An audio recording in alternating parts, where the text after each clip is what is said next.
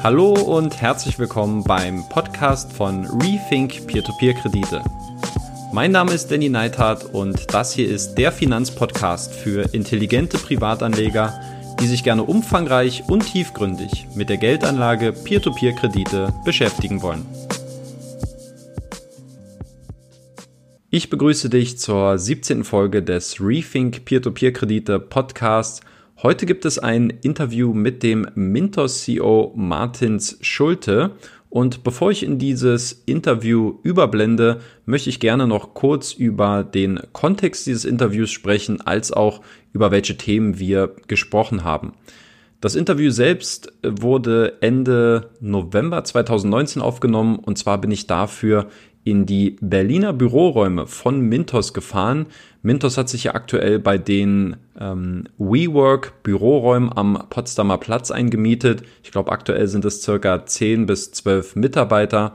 Und dort, das war am Tag nach dem Altvi Summit, der in Berlin stattfand. Und Martins war anlässlich ähm, dieses Events in Berlin. Er war dort auch als Panelist eingeladen.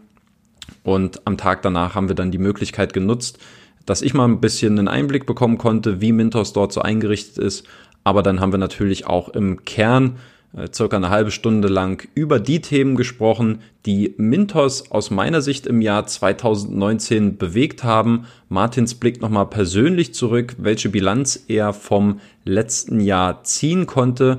Aber ein sehr großer Teil des Interviews dreht sich auch darum, wie die Zukunft bei Mintos aussieht. Was können Investoren im Jahr 2020 erwarten? Ich habe auch ein paar Themen angeschnitten, äh, die so ein bisschen auch darüber hinausgehen, die für Mintos wahrscheinlich auch im Rahmen des nächsten Jahrzehnts wichtig werden können. Ähm, dazu werde ich allerdings auch nochmal in Zukunft einen gesonderten Beitrag erstellen, wo ich ein bisschen auf diese Vision Mintos 2030 eingehen werde und wo ich glaube, wie sich dieser Marktplatz für Kredite im nächsten Jahrzehnt entwickeln wird. Aber das ist im wahrsten Sinne des Wortes alles noch Zukunftsmusik. Ähm, jetzt wünsche ich dir erstmal viel Spaß mit dem Interview. Es liegt natürlich in der Natur der Sache, dass dieses Interview auf Englisch stattfand. Deswegen wäre mein Tipp, wenn du dir vielleicht auch ein paar Aussagen auf Deutsch durchlesen möchtest, dann schau mal bitte auf meinem Blog rethink-p2p.de vorbei. Dort habe ich die wichtigsten Aussagen des Interviews nochmal übersetzt und da kannst du dir dann alles auch nochmal, da kannst du dir das Interview dann auch nochmal auf Deutsch durchlesen. Und jetzt wünsche ich dir viel Spaß mit dem Interview. Rethink Peer-to-Peer-Kredite today from the um, Mintos office in Berlin. Uh, you have you're here at the WeWork facility, uh, Potsdamer Platz, Sony Center. Next to me, a guy that you should obviously know, Martins, CEO of Mintos. Martins, Thanks for taking some time and doing the interview with me. You're doing good? Uh, yeah, yeah. Thanks for having me. It's uh, uh, very uh, always a pleasure to meet you, and now finally in Berlin as well. So very happy. Exactly. It's the third time that we're seeing each other this year.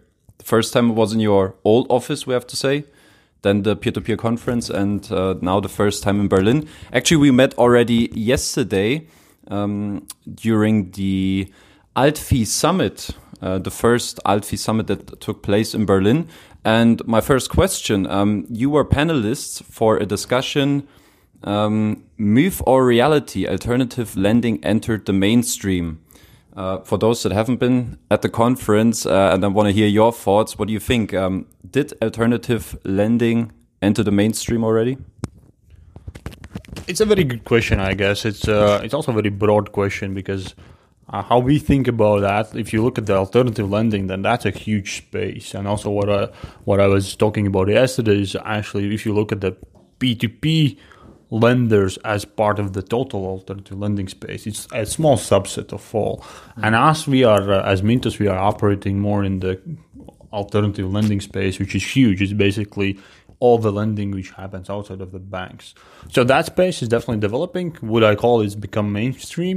I would not. So I think it's still a long way to go, and all the uh, we're going to see more and more that lending is actually happening outside of the banks.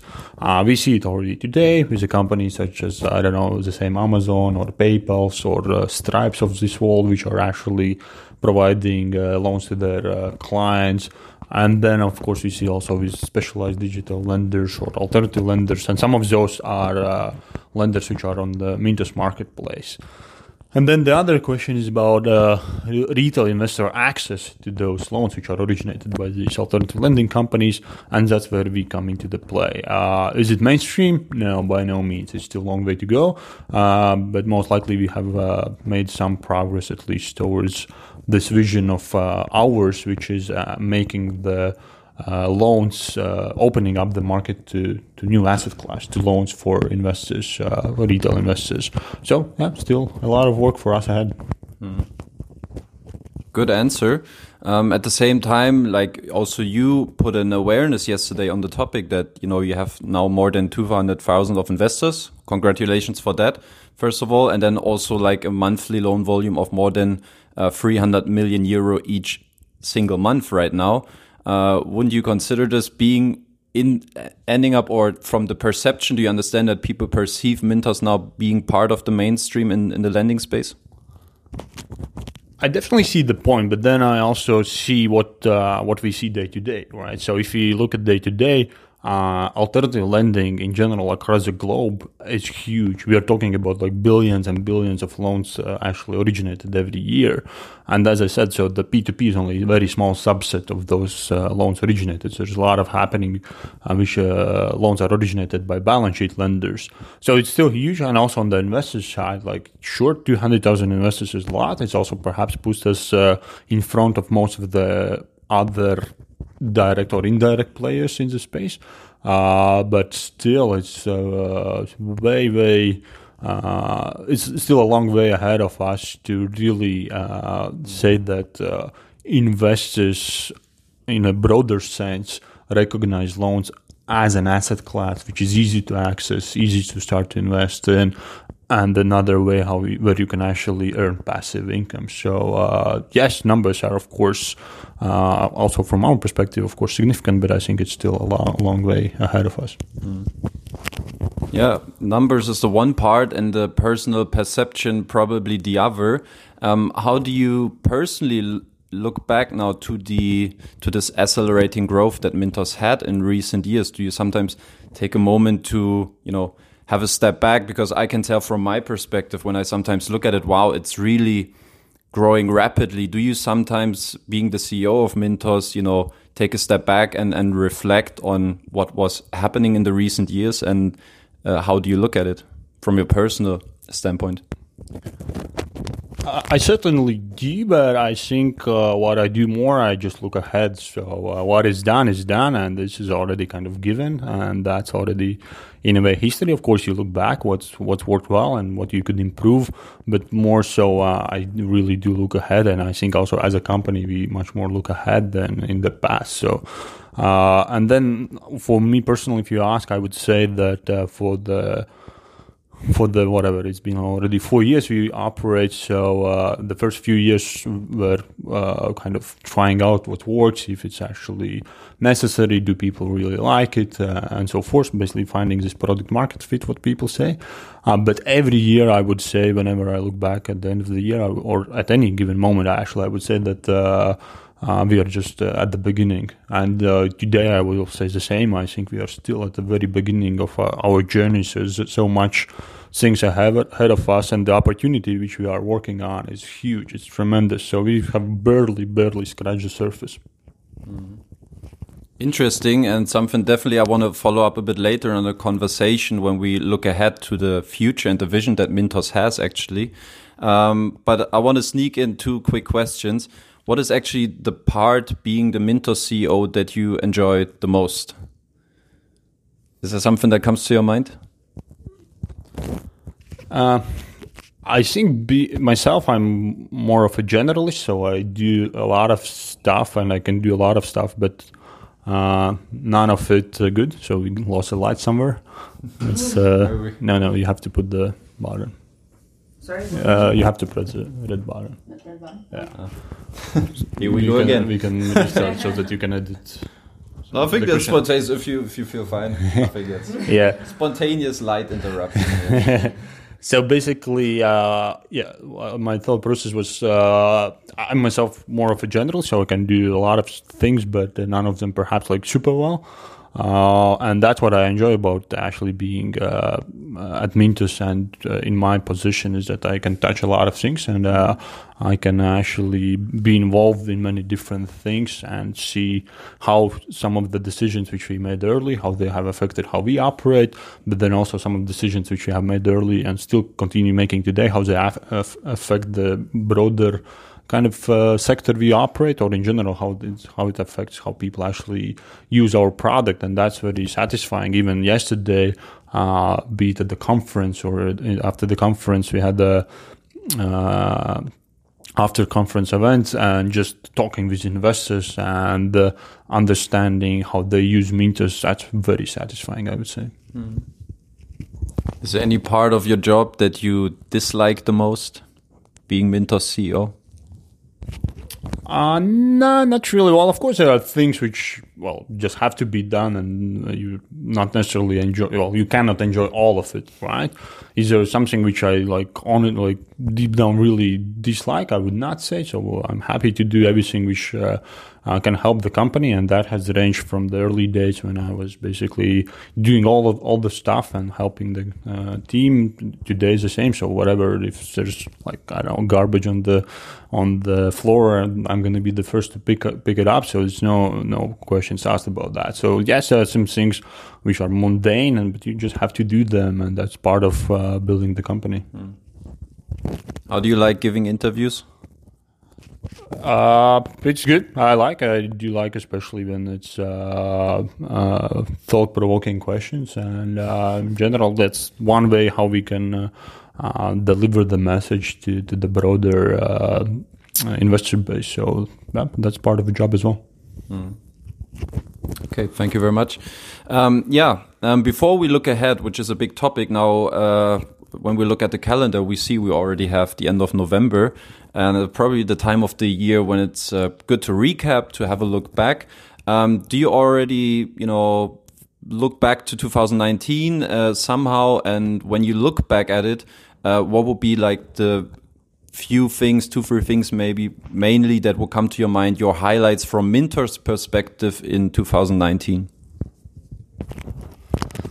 Uh, I think we, well, of course, there's a calendar year, but I think what we more just look uh, on a con- continuous basis. So we look what is ahead of us. So, uh, and of course, also what is has been done. But well, in general, we tend to look more uh, ahead than uh, than back.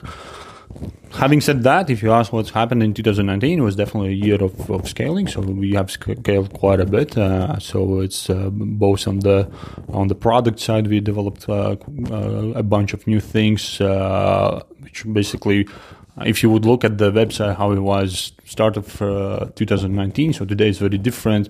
The thing is that uh, we do it uh, iteratively. So on day-to-day basis perhaps not everybody sees all the difference but uh, as combined like together actually a lot of development has went into uh, making the product better. Also, a lot of has been uh, uh, uh put effort in actually uh, keeping up with the growth because there's a lot of transactions happening and a lot of things which are behind the scenes, and just keeping up with the growth and keeping the platform stable is also big, big work from our side, which obviously goes unnoticed to, to most of the investors. They're going to notice only when it doesn't work, right? So that's what I'm also see what has happened.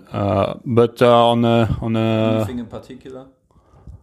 You mean product wise? Yeah, uh, access. Maybe. well, that's part of basically invest and access as well. It's just part of our journey to uh, providing different tools to different investors, so that they each has their own preference how they want to invest, and that's just part of our uh, suite of the to- tools we provide, and going to continue developing based on the feedback and based on our own kind of assessment uh, what investors might don't know because investors also don't know what they don't know what they need. So we have mm. to come up with some things as well ourselves based on our kind of understanding.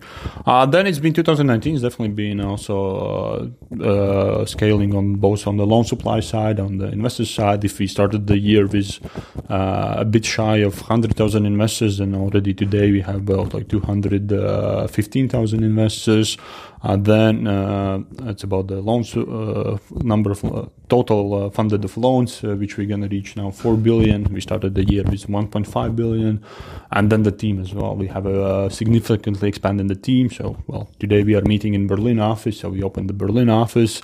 Uh, we opened up the Vilnius office. We continue hiring in Riga. So, and the total team has expanded from 60 people at the year, uh, at the beginning of the year to 165 today. So that's also a lot of effort has been uh, put there. And that's all basically just scaling up what we do.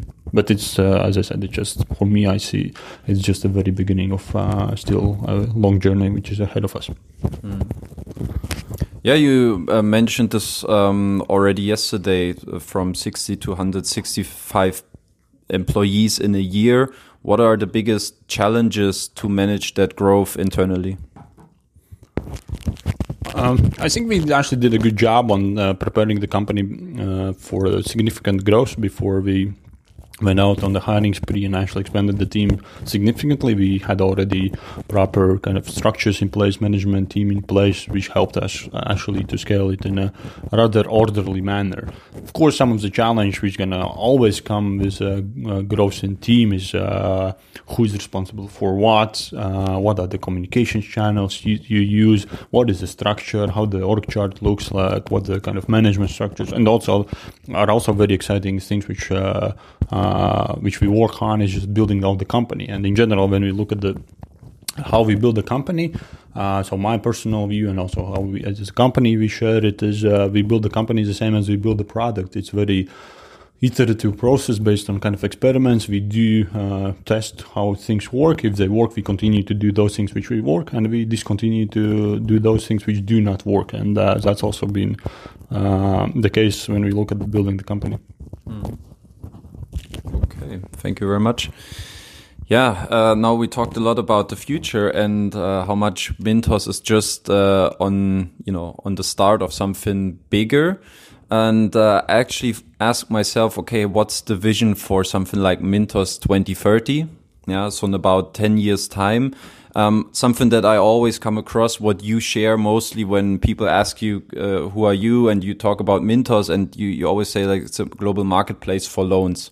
Now, when you think about the vision of Mintos, obviously that's a good, small, handy statement, so to say. Um, but when you look like 10 years ahead, what do you think like Mintos will become until then? What is the vision behind? Uh, it's a good question. If it's like in the 10 years time, uh, hopefully it's sooner, maybe it's later, so nobody knows how long the time it's going to take. But also our, our, vision in general is uh, really to open to individual investors uh, a new asset class, which is loans, and really to make uh, loans a major asset class, so that the people. So what what I uh, see in the future is basically whenever uh, people come on, or individual investors come to decision, okay, I want to invest, or they already maybe start are investing on the table. They have a bunch of opportunities. They're gonna think, okay, I can invest in stocks, I can invest in ETFs, I can invest in whatever commodities, I mm-hmm. can invest in real estate. Some of them gonna venture in whatever crypto, for instance, or more kind of uh, exotic investments. Uh, but then among those investment uh, opportunities, they're gonna have loans as well as a major asset class, and that's what we're working towards. And uh, to to do it on a global uh, level and at scale, that's a lot of work uh, ahead of us. Mm. Okay, make investing in loans great again. or just great. Or just great. There's never been. Uh, it's never been in, done before. Except for the banks.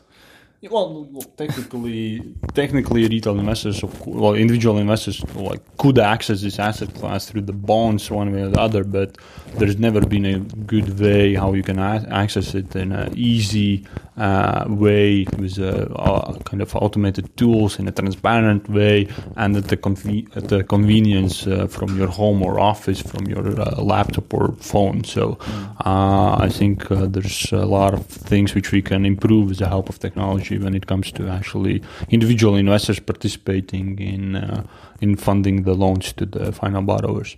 Mm. Funny enough, just yesterday um, I thought about it obviously there's a there's a balance between acting in the moment and planning ahead. Yeah. And that comes along, especially now with when we talk about the vision. And I was asking myself, um, how far do you look ahead actually? So obviously there's some some visionary statements, but I'm guessing you have a very big short list of things that you want to apply in your day-to-day business. But how long are you actually looking ahead when you want to um, fulfill that vision of Mintos? Uh, that's a good question, and uh, I think how we look at that is sure we have our vision, which is the overarching thing what we are uh, working towards, and then uh, we basically gonna plan the uh, next year is something I guess what we look ahead. So at any given moment we look uh, we have a decent plan for the next year, and then anything which is between the next year, well next year and a bit. So as a company gets bigger, so some of the projects get bigger, so it's maybe a bit more than a year, but approximately it's a year. And then anything between this year and the vision is just like a blurry whatever future. So you don't know how it's gonna uh, develop like specifically.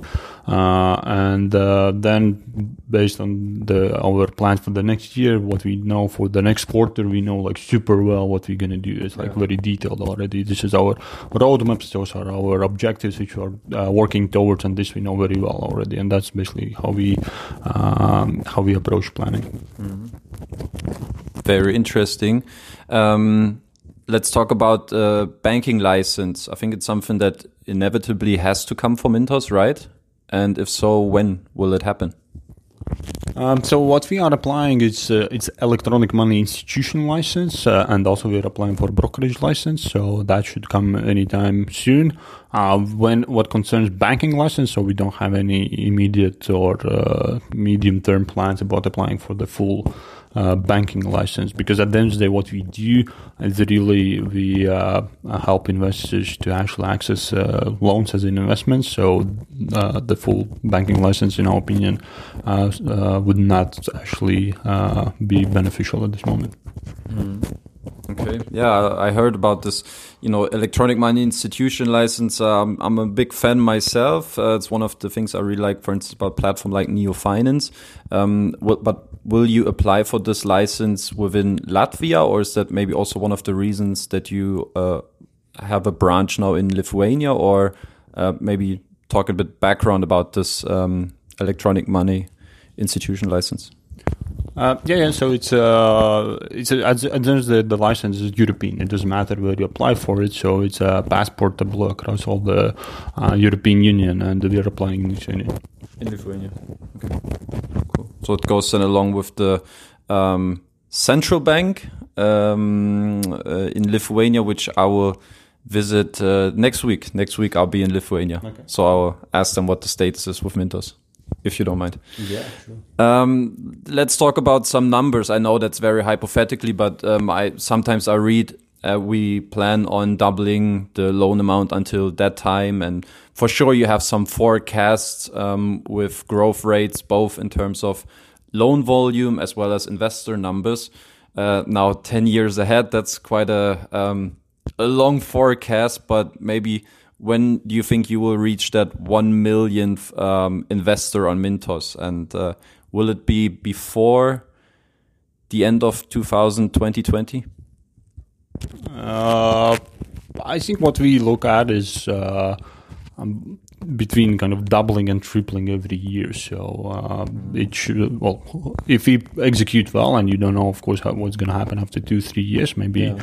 uh, we can even uh, sort of uh, grow faster. But uh, in general, we definitely see that there's plenty of investors out there which would be uh, would consider investing in loans and reaching a million investors uh, would be satisfying, but that's again just a, a, kind of milestone for us. So we see that the market is much bigger when it's going to happen. So it's just a matter of uh, execution, and most likely in the next few years we should hit uh, a million investors. In. Mm. And in terms of the loan volume, is that also something like you want to double or triple on an annual basis?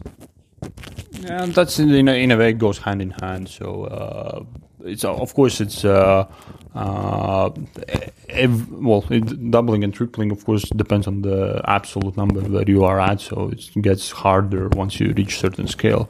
Uh, sure. so but uh, for sure that goes hand in hand. So we are we are a marketplace it's two-sided marketplace so we have to work on both sides on the investor side and the loan supply side. So uh, there's no point of bringing on uh, new investors if there's no loans to invest. And likewise, there's no point of having the marketplace full of uh, billions of loans if there's no investors who uh, are going to fund and invest in those loans. So we have to balance it.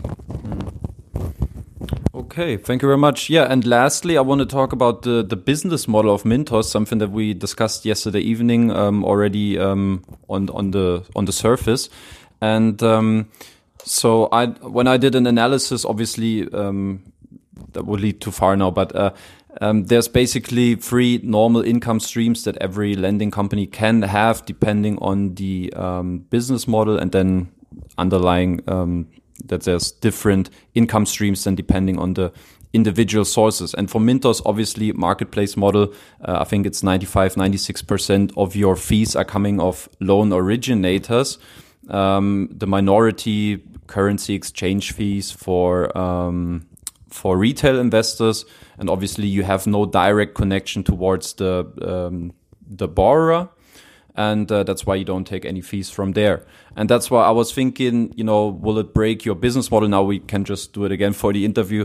Um, will there be at some point Mintos? I don't know if it would be considered breaking your business model, but is it possible that uh, there's there's a moment where Mintos also will fund loans themselves, even when it's just for borrowers that are, let's say, retail investors for Mintos that have been on the marketplace for a couple years, where you have collected data about their behavior, maybe about their performance, about their investing performance, and when they maybe want to, you know, in the future um, need a quick hundred euro loan when they're in the supermarket or whatever it is, um, will Mintos fund any loans of borrowers in the foreseeable future? Uh, we don't have immediate plans or like specific uh, kind of uh, expectations about that. So, of course, never say never. If you ask today, so well, we don't have any plans about that. Would it make sense? Well, that depends uh, also on the interest from the the clients. I think how we look at the business model is really or, or in general about building Mintos and what we do is really to build a product which people love. So to build a product which investors like and love, to build a product which makes to the loan sense to the loan originators and then subsequently to the end borrowers, uh, and then the way how we make money. So there's plenty of ways how you can actually monetize that. So the first and foremost is just to build something which people like and love, and that's what we focus on. And then revenue streams, of course as for any business, so uh, of course we are not a non-profit organization, so we are a, a, a for-profit business. So uh, we are of course looking at the ways how to monetize and make revenue and to cover our costs, and then uh, uh, also make profit. But uh, there are many ways how you can do that. So the uh, if, when you have a good product, when you have a product which actually people like, love, and use, then you're always going to find ways how you actually can monetize. So um, that's perhaps uh, how we look at the the business model. Mm. Okay. Yeah, and then maybe lastly, um, the perspective for retail investors. I know you, I don't know, when it started, maybe already a year ago or something, where you said like the Mintos card and, um, uh, you know, like with the electronic money institution license and obviously personalized uh, IBAN accounts. And uh, what will change for retail investors in the next 10 years? So I, I strongly believe you're working very hard on getting new loan originators to the website to diversify and also the, the opportunities for investors. But maybe for them in the future with the Mintos card, how do you think like the investor experience will go also beyond the typical what you have now, the investing experience uh, towards, um, yeah, having Mintos maybe a payment system in the future uh, where uh, where people can or where investors can use a Mintos card to purchase things online, uh, e-commerce or, or, an offline retail. So what do you think about how the investor experience goes beyond um, the typical investment experience that they have nowadays? What can change for um, customers of Mintos? Um, I think like in the uh, in the short term to medium term, so we very much focus on, uh, and in general, what we do, all the stuff is uh, focused on uh, our vision of opening up the asset class at scale and globally, opening asset class to loans.